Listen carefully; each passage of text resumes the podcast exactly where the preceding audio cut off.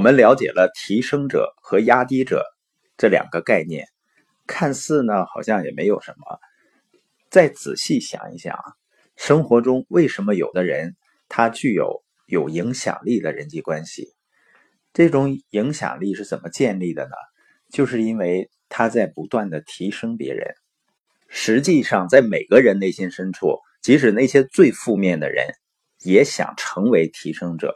因为每个人都希望能够对别人的生命产生积极影响，而且呢，每个人也都能做到。如果你也想提升别人呢，为他人的生命增加价值，就要牢记以下几点。第一个呢，提升者自我承诺，每天都要激励他人。罗马哲学家西尼加观察发现呢，只要有人的地方，就有机会做善事。所以，如果你想提升他人呢，就听从克兰的建议，每天持之以恒的激励他人。像我们的很多书友去建立读书群，每天持续的分享，去价值输出，就是每天在持续的激励他人，在提升他人。这些动作呢，有的时候在短期内看不到什么影响，但是你坚持做下去呢，你的内心就会发生巨大的改变。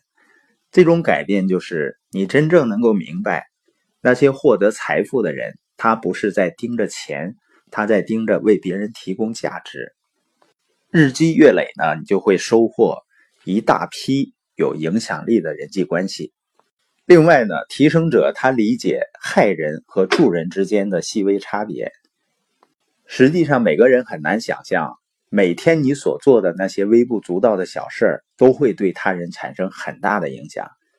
比如一个微笑，而不是皱眉，能够改变别人的一天；一句暖言胜过冷语，可以激励别人奋进，而不会让人消沉抑郁。通过每天的所作所为，你掌控着一股力量，可以使别人的生活感觉更好，也可能使别人感觉更糟糕。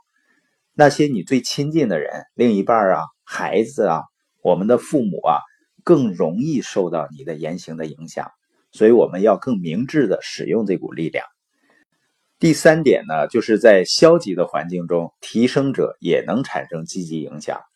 一个人在积极的或者中性的环境中表现很积极是一回事，在消极的环境中采取积极的行动来扭转局面，就是另外一回事了。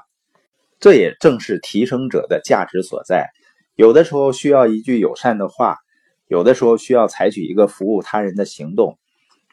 美国的革命家本·富兰克林在自传中讲过，在负面情境中寻求帮助而建立连接的例子。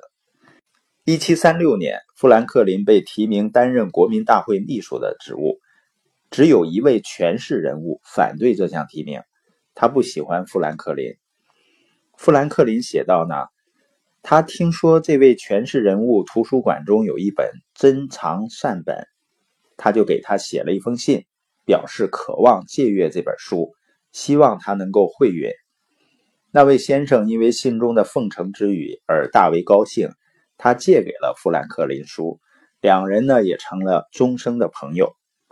第四点呢，提升者明白生活不是彩排，有这么一句话。”虽然只此一生，但我仍然期望经历人生，为世间众生尽我所能行善，尽我所能播撒仁爱。当下行动，不要拖延，不要错过，因为人生不能重来。希望提升别人的人呢，不要明日复明日，或者非要等到黄道吉日再去帮助别人，要立刻行动。每个人呢，都能够为提升他人做一些事情。不需要有钱，也不需要是个什么天才，更不需要万事齐备。你只需要关心别人，付诸行动。在人生的旅途中，不要任由时光流逝而于人无益。现在就开始去做，你既有的关系会得到改善，而更多的新关系也会得到拓展。我们再回顾一下这些天我们所谈到的关于建立人际关系之前的准备阶段。也就是说人际关系呢它永远是关于你是怎么样的。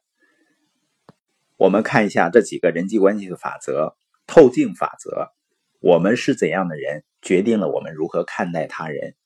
镜子法则正人先正己。痛苦法则有受害者心理的人会伤害他人也容易被伤害。锤子法则千万别用铁锤拍打别人头上的苍蝇。电梯法则人际关系中我们既可以提升他人也可以压低他人。